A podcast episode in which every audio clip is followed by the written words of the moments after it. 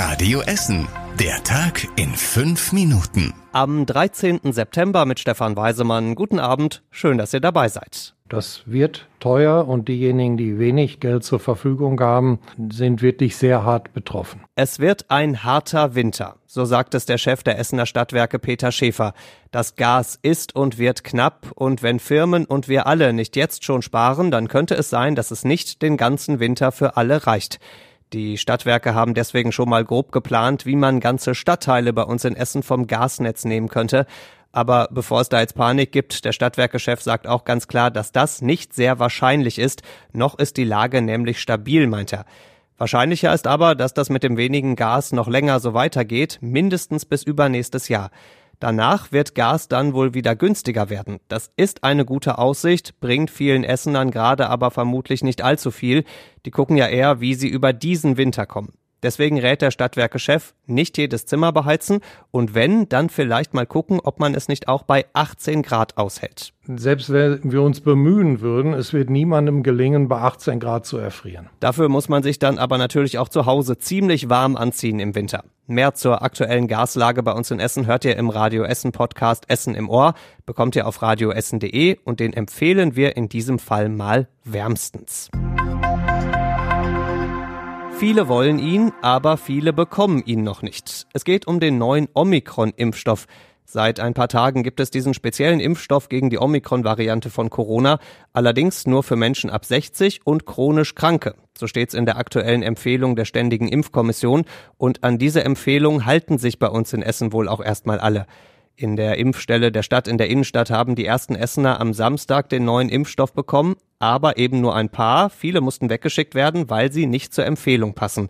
Auch Hausarzt Dr. Römer in Altenessen hält sich an die Empfehlung. Er impft aktuell rund 20 Patienten am Tag mit dem neuen Impfstoff.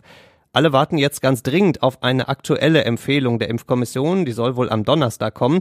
Die Stadt sagt, dass sie dann sofort anfangen kann, auch andere mit dem Omikron-Stoff zu impfen, je nachdem eben, was in der Empfehlung dann genau drinsteht.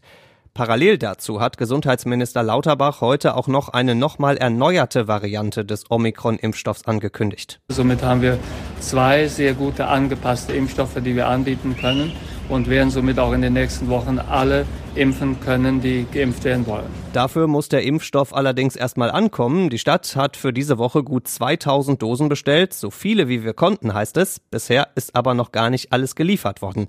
Die Empfehlung der Stadt ist deswegen ganz klar, auf die neue Empfehlung der Impfkommission warten und erst dann zur Impfung kommen. Freibadwelle ohne Corona-Welle. Die Freibäder bei uns in Essen haben ihre erste Corona-regelfreie Saison seit drei Jahren hinter sich. Das zusammen mit dem Supersommer hat für ordentlich Besucher gesorgt in diesem Jahr. Im Grugerbad, im Freibad Oststadt und in den Bädern in Kettwig und Delwig waren rund 290.000 Menschen. Das sind viel mehr als letztes Jahr und das auch, obwohl das Oststadtbad und das Freibad in Kettwig ja lange gar nicht auf hatten, dann nur für ein paar Stunden, weil es nicht genug Rettungsschwimmer gab.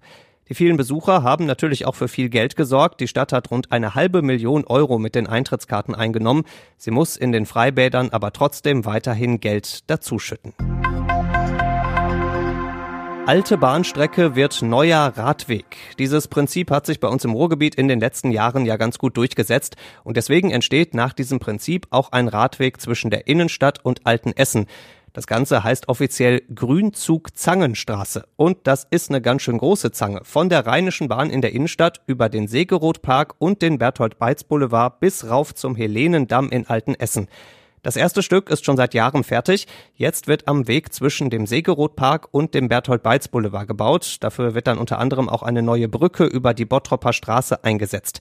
Dieser neue Abschnitt des Radwegs soll irgendwann im ersten Halbjahr des nächsten Jahres fertig werden. Wann der komplette Radweg fertig ist, also von der Innenstadt bis Altenessen, das ist im Moment noch nicht klar. Und zum Schluss der Blick aufs Wetter. Morgen wird's endgültig Herbst bei uns in Essen. Es gibt den ganzen Tag graue Wolken, aus denen kommt auch immer mal wieder Regen, dazu nur noch 17 Grad. Die nächsten Nachrichten bei uns aus Essen gibt's bei Radio Essen wieder morgen früh ab sechs. Bis dahin, macht euch einen schönen Abend.